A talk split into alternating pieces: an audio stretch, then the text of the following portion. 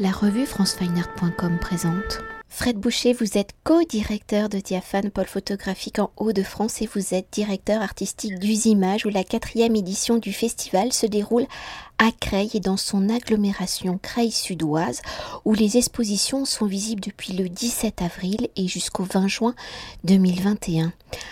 Alors je le rappelle, un festival photographique mettant en lumière le patrimoine industriel où depuis l'ère industrielle justement et le milieu du 19e siècle, l'industrie, son patrimoine architectural et de savoir-faire constitue l'identité du territoire de Creil et de son agglomération. Avec Usimage, biennale de la photographie du patrimoine industriel et à travers donc le médium photographique, les archives et les fonds photographiques issus de diverses collections, le festival a pour vocation de mettre en valeur ce patrimoine industriel, de questionner le regard des photographes sur le monde du travail. Alors avant d'évoquer hein, les 13 expositions de la quatrième édition d'Usimage, peut-on revenir sur l'ADN du festival par l'identité du territoire de Creil, son développement industriel au XIXe siècle, puis de sa désindustrialisation à la fin du XXe siècle? Comment avez-vous exploré justement cette histoire, c'est-à-dire l'arrivée du chemin de fer, le développement de l'industrie métallurgique, la construction de cités ouvrières, la prospérité des Trente Glorieuses avec, et je cite quelques exemples, Usinor groupe sidérurgique, Francolor usine de produits chimiques et Brisono et Lotz entreprise de construction mécanique produisant des véhicules de marque comme Renault, Peugeot et Matra, entreprise qui sera intégrée par le groupe Alstom en 1972. Alors dans cette effervescence industrielle puis de sa désindustrialisation, quelle y était justement la place de la photographie? On imagine qu'elle était à dimension documentaire, archivistique Le tout à la fois et euh, ce que vous venez de dépeindre sur euh, l'état d'un bassin industriel euh, fort en couleur et également fort en activité, aujourd'hui a, complètement changé. Donc c'est vrai qu'il y a eu une volonté de la part des, élus de l'agglomération Creil-Sudoise de, de, mettre un peu en lumière cette histoire.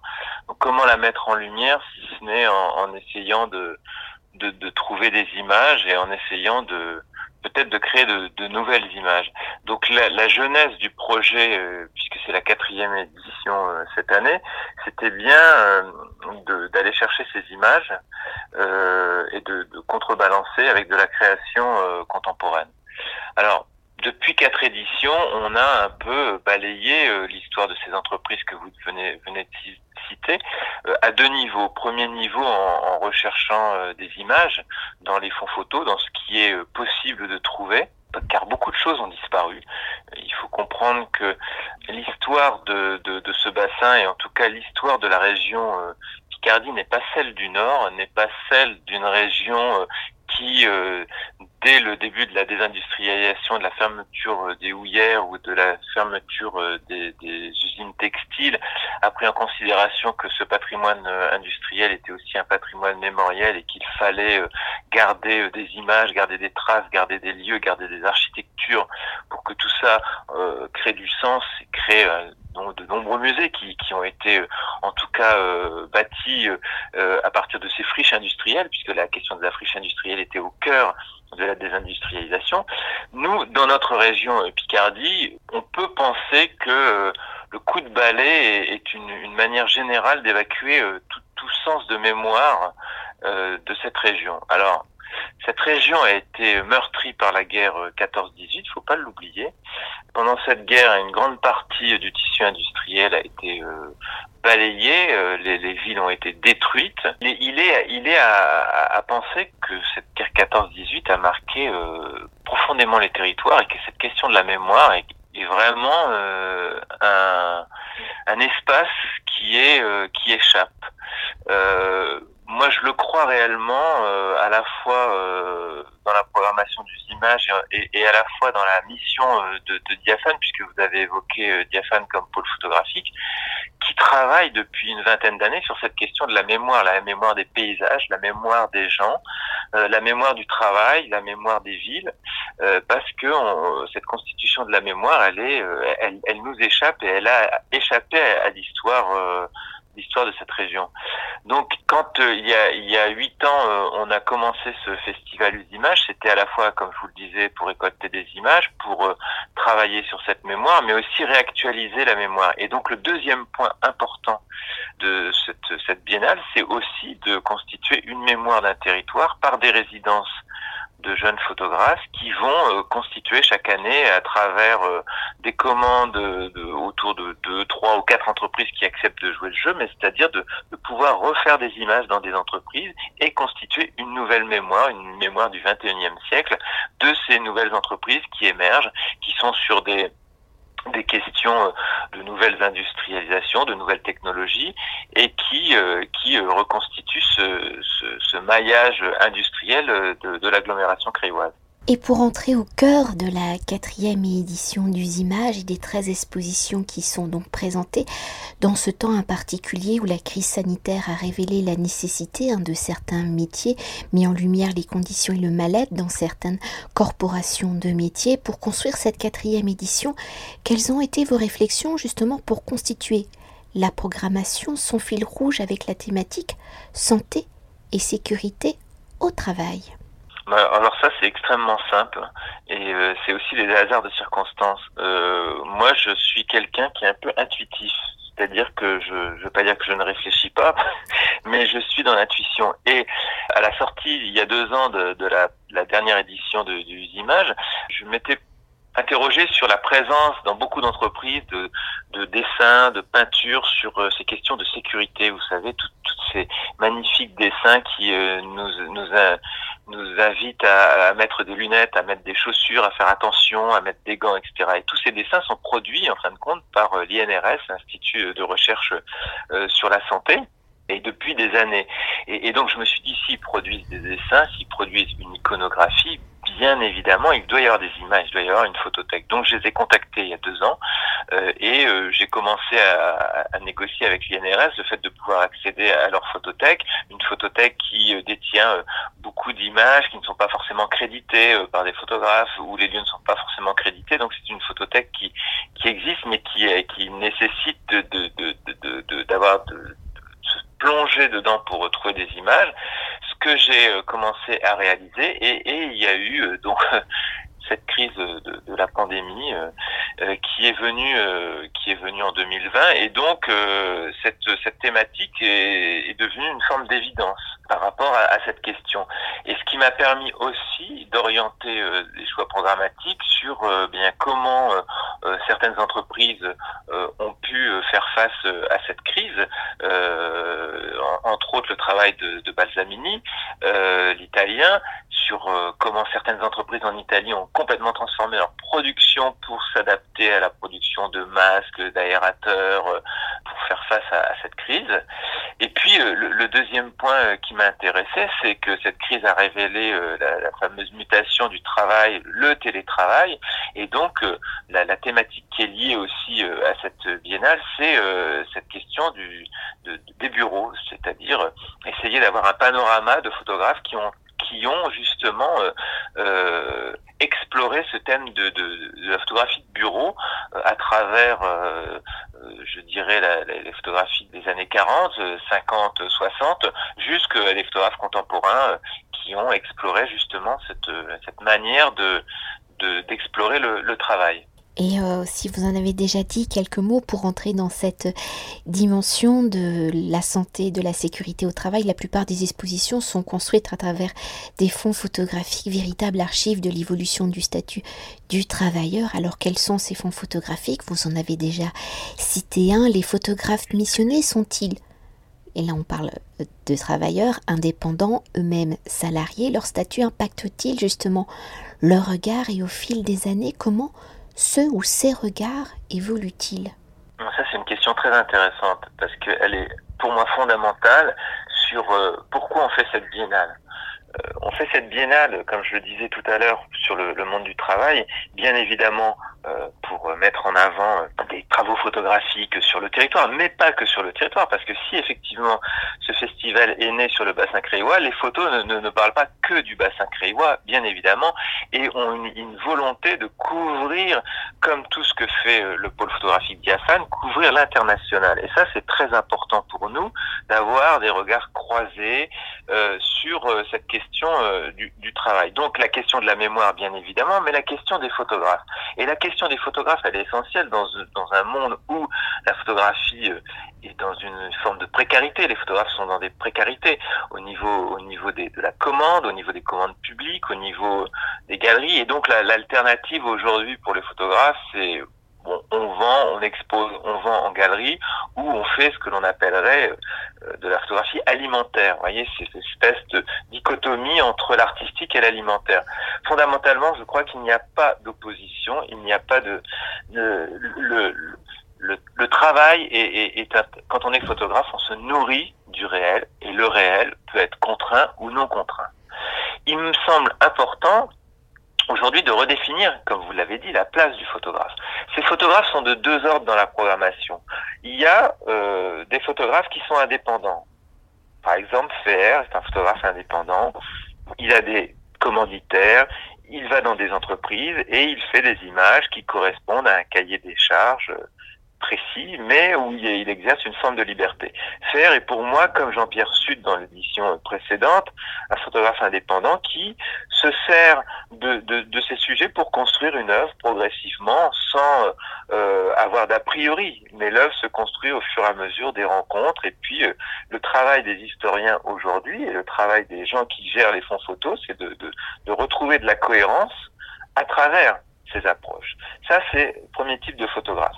Deuxième type de photographe, on a dans la programmation de, de, des images les photographes salariés. Alors les photographes salariés, eh bien effectivement, ce sont euh, des photographes salariés au départ pour l'INRS qui vont euh, aller faire des images. Et puis aujourd'hui, des photographes qui travaillent pour l'INRS sont des indépendants qui vont dans les entreprises faire des photographies et qui ont une grande forme de liberté aussi, puisque euh, à partir du moment où ils sont sur une commande autour de la sécurité, eh bien ils n'ont pas de cahier des charges fortement précis. Ils sont là pour attester de procédures de sécurité qui deviennent des images qui sont intéressantes dans le temps et qui, euh, dans 50 ou, ou, 60 ans, euh, nous permettront d'avoir une autre lecture. Et puis, il y a euh, dans les photographes salariés, dans la programmation de, de, cette année, un cas de figure assez intéressant qui est le fonds Heurtier. Et, et le fonds Heurtier, c'est donc Bernard Hortier est un, un gestionnaire d'entreprise qui se lance dans la photographie aéronautique et puis qui peu à peu diversifie ses approches en répondant à des commandes euh, principalement sur la Grande-Bretagne, enfin la Grande-Bretagne, pas l'Angleterre, mais le territoire de la, la Bretagne élargie autour de Rennes. Et donc on s'aperçoit qu'il fait appel à des photographes opérateurs. Ce sont des gens qui manipulent parfaitement la chambre photographique, les éclairages, l'utilisation de fils pour rééquilibrer les lumières et qui vont euh, euh dans l'exposition euh, que l'on présente cette année, ils vont dans des entreprises faire l'état des lieux des espaces, des espaces de travail, des espaces de bureau avec les salariés qui sont présents qui sont figés dans des positions euh, de travail parce qu'il y a un temps de pause qui est long.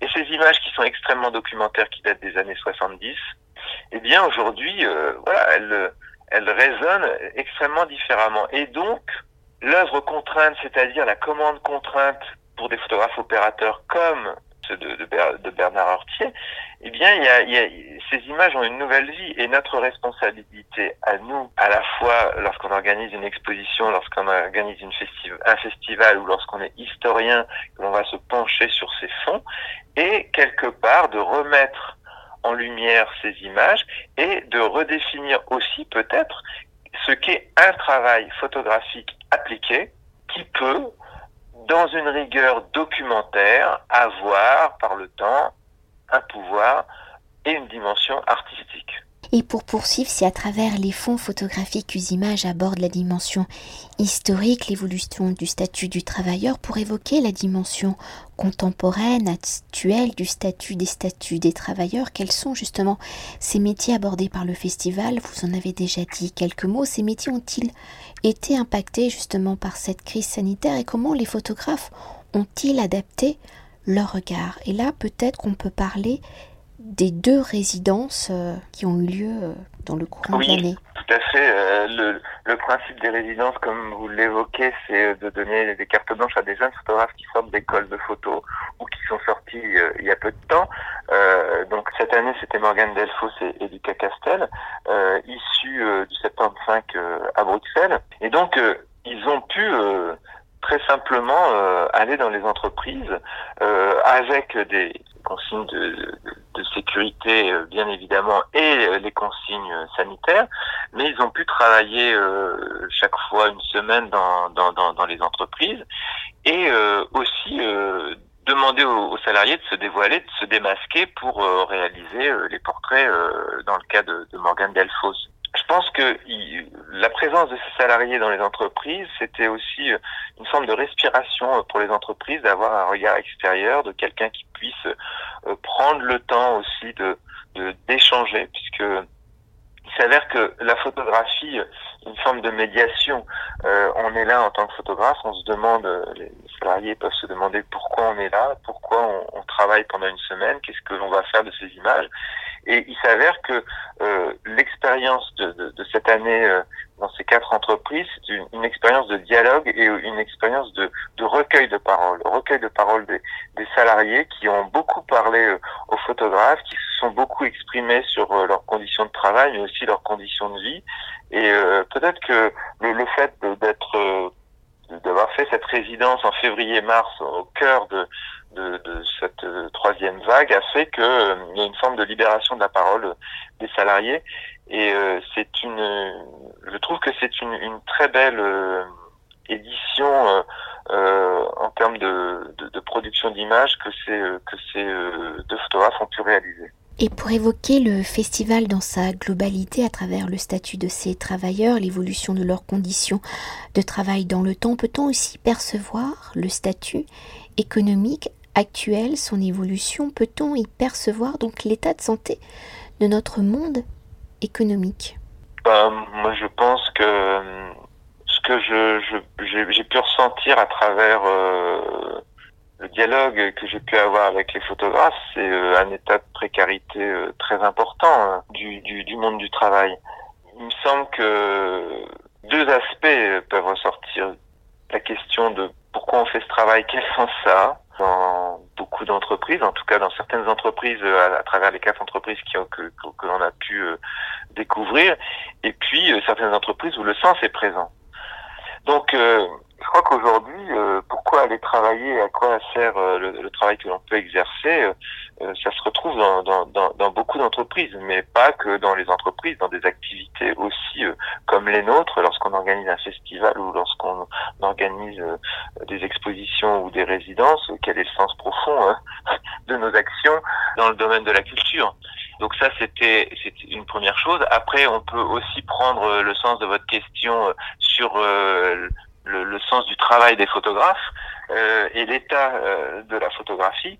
Je pense que c'est, je l'ai déjà évoqué tout à l'heure, mais je, je, je trouve que on est dans une situation qui est très très très difficile pour euh, pour les photographes et je pense que une des clés pour euh, changer euh, peut-être le métier de la photographie, c'est que les photographes reprennent à cœur d'échanger avec les entreprises, de pouvoir échanger avec les entreprises, de pouvoir faire des propositions créatives au niveau des entreprises et, de, ne pas voir l'entreprise comme un, espace dans lequel on va faire ce qu'on vous demande de faire. Et d'un autre côté, que les entreprises euh, redéfinissent aussi leur rapport à l'image, à leur image. Et donc, à la question de la commande photographique. Est-ce qu'un photographe est simplement un presse-bouton et on n'a pas besoin de lui tous les, managers, les, les communicants d'entreprise ont un iPhone ou un appareil photo numérique et peuvent faire des images. C'est pas forcément le, le, problème. Mais en quoi on a besoin d'avoir des images d'entreprise, d'avoir des images liées à la question du travail? Est-ce que ça intéresse encore les entreprises de se poser ces questions? Est-ce que ça les intéresse d'avoir une mémoire qui se fait à l'intérieur des entreprises et pas que du process? Des relations entre les gens, des humains qui travaillent au cœur des entreprises Est-ce que ça intéresse encore euh, la sphère économique? Euh, on parle aujourd'hui des entreprises qui doivent travailler sur le, avec le RSE, c'est-à-dire euh, la dimension sociale euh, au cœur de l'entreprise. Je pense que sincèrement, la photographie est un des outils, en tout cas, qui permettrait de redonner du sens pour les salariés euh, de, de, de, de, ce qu'ils font ou de comment ils peuvent voir leur entreprise. Mais aujourd'hui, les photographes sont vus comme des, sûrement encore comme des agitateurs, en tout cas les artistes comme des agitateurs qui ne sont pas forcément, euh, euh, que l'on n'arrive pas forcément à mettre dans un cadre et que si on les laisse euh, à l'intérieur d'une entreprise, ils peuvent aussi euh, créer des images dont on ne souhaiterait pas forcément voir le, le moindre le moindre aspect je ne sais pas, je, je, je, je, pose des questions, mais il me semble qu'on est arrivé à un état et à un degré zéro de l'image euh, créée au cœur des entreprises. Alors ça, on pourrait faire un débat. En tout cas, c'est une question que je pose, mais euh, euh, moi je serais très intéressé, et, c'est une des, une des lignes de ce festival, que euh, on puisse tous les deux ans faire un état des commandes euh, au, sein des entreprises, des, des commandes qu'elles soient euh, haut de gamme, bas de gamme, dans les hautes entreprises ou dans les petites entreprises, parce que la question est bien là. Euh, Lorsqu'on a Vuitton qui passe des commandes, euh, oui, très bien. Et, et, et toutes les, les, les, autres entreprises, ces petites entreprises, n'ont pas forcément les moyens, mais est-ce une question de moyens ou est-ce une question de volonté? Les entreprises qui ont accepté d'avoir des photographes en résidence sont des petites entreprises. Et, ce qui s'est passé au cœur de l'entreprise, c'est effectivement du dialogue, des échanges et aussi une perception de leur entreprise qu'ils n'avaient pas forcément. Et donc le photographe est là comme une forme de, de médiateur, de transmetteur, euh, et, et, il permet aussi de faire jouer, de, de, faire bouger les lignes au sein de l'entreprise. Alors je, ne suis pas en train de dire que le, photographe c'est le messie au cœur de l'entreprise, pas du tout. Mais c'est vraiment cette question de l'image. Qu'est-ce qu'on veut encore? Est-ce que les entreprises veulent encore que l'image les bouscule, ou est-ce que l'image doit être doit être conforme au schéma euh, de marketing et de, lissage que doit avoir euh, le produit au cœur de l'entreprise. Et pour conclure notre entretien et pour évoquer le festival hein, dans son articulation cette année Usimage, donc c'est 13 expositions présentées dans 11 villes, des expositions en plein air où le public est également invité à parcourir donc le territoire de Creil. Alors si dans les trois éditions précédentes Usine Image présentait déjà des expositions en extérieur dans le contexte particulier, comment la totalité des expositions ont-elles pu être justement présentées en extérieur? On imagine toute une nouvelle logistique. Les lieux choisis ont-ils un lien Ont-ils une correspondance avec certains des sujets exposés Et dans les différentes possibilités de monstration, quels sont donc justement ces systèmes d'accrochage qui ont été choisis et comment les expositions s'intègrent-elles justement au territoire qui les accueille C'est une question très simple. Euh, c'est une question politique. Euh, en septembre, on décide d'un commun accord avec l'agglomération Creil-Sudoise de faire une exposition par village par ville euh, qui sont dans cette agglomération. Il y a 11 villages, 11 villes. Donc ce sera 11 expositions, plus deux expositions génériques qui sont euh, à, la gare de Creil avec Gare et Connexion et puis une exposition générique dans les locaux euh, de l'agglomération Creil-Suloise.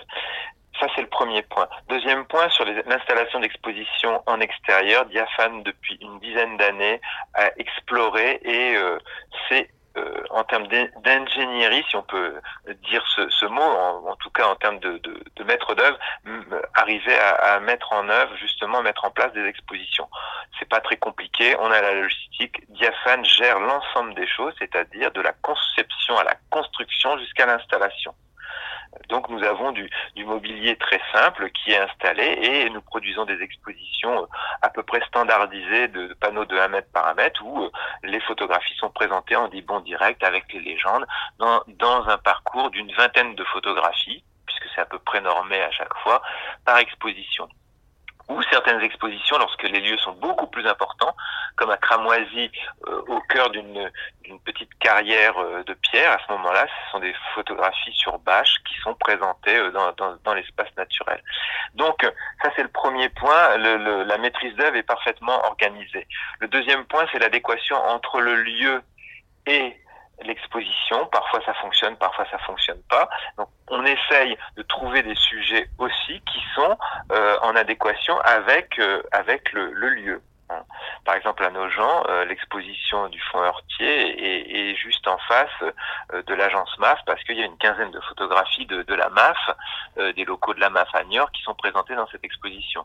Donc, ce sont des hasards parfois aussi de circonstances qui font que, eh bien voilà, les, choses s'organisent de cette manière-là. Et puis, on, dans, dans, dans, un village où on sait que il y a des, des, rapports très intéressants avec le maire et, des échanges, on peut justement imaginer quel type d'exposition, euh, comme à Saint-Vaast-les-Mélos où on a l'Arstionborg, où avec le maire il y a une forme de complicité parce qu'il y a déjà eu des expositions dans son village, on, on va plutôt présenter cette exposition parce qu'on sait qu'il y a cette adéquation. Ça c'est très important parce que euh, les expositions durent pendant deux mois. Il y a des actions de médiation qui sont très importantes avec les écoles, avec le tout public, euh, des, des, randonnées vélos qui sont organisées. Donc il y a cette notion de circulation dans les différents villages. Mais une exposition qui reste pendant deux mois, elle reste pendant deux mois. Donc on vous l'impose pendant deux mois, on l'impose au public.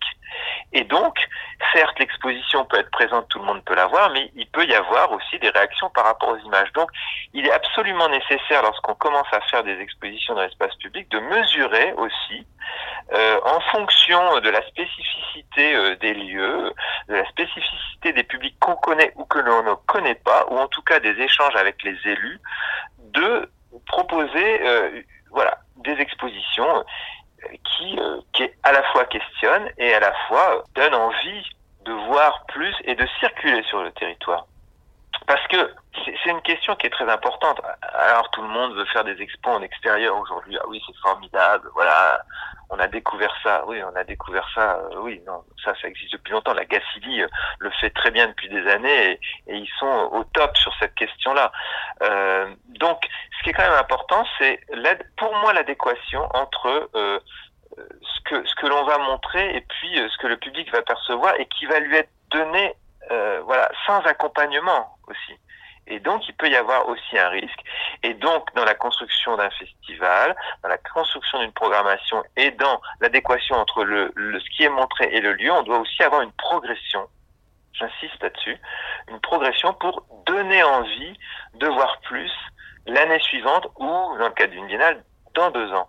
Et je pense que notre responsabilité en tant que, que programmateur ou directeur de festival ou, de structure, c'est de donner envie euh, aussi de se dire ah mais euh, c'est super vos expositions on aimerait bien euh, que vous reveniez euh, on aimerait bien que vous refassiez une exposition dans un mois. Ah oui mais faire une exposition dans un mois c'est un coût et, euh, et, et, et donc ce qui est aussi très important c'est de faire prendre conscience sur un territoire que tout ça a un coût parce que une des problématiques de la culture et de la culture sur les territoires, puisque le, les territoires entre guillemets, vous voyez, euh, avant on parlait de la province, maintenant on parle de, on a parlé de la région et maintenant on parle des territoires, c'est-à-dire l'accessibilité à un grand monde, un grand public euh, euh, sur la diversité culturelle, c'est que tout cela a un coût et que la territorialisation nécessite d'avoir des partenaires locaux, des partenaires territoriaux qui vont aider au financement. Et donc, vous devez faire preuve aussi de pédagogie dans la construction de votre parcours et de votre programmation pour qu'il y ait une adhésion progressive parce que l'adhésion se passe aussi par le regard des spectateurs qui vont amener aussi des commentaires et qui vont, voilà. Euh, et les plus beaux commentaires, c'est quand lorsqu'on vous dit deux ans euh, après, ah mais je suis passé à côté de cette exposition il y a deux ans, c'était super, je sais plus ce que c'était, mais c'était bien. Voilà. Merci beaucoup. Merci, à bientôt. Cet entretien a été réalisé par franceweiner.com.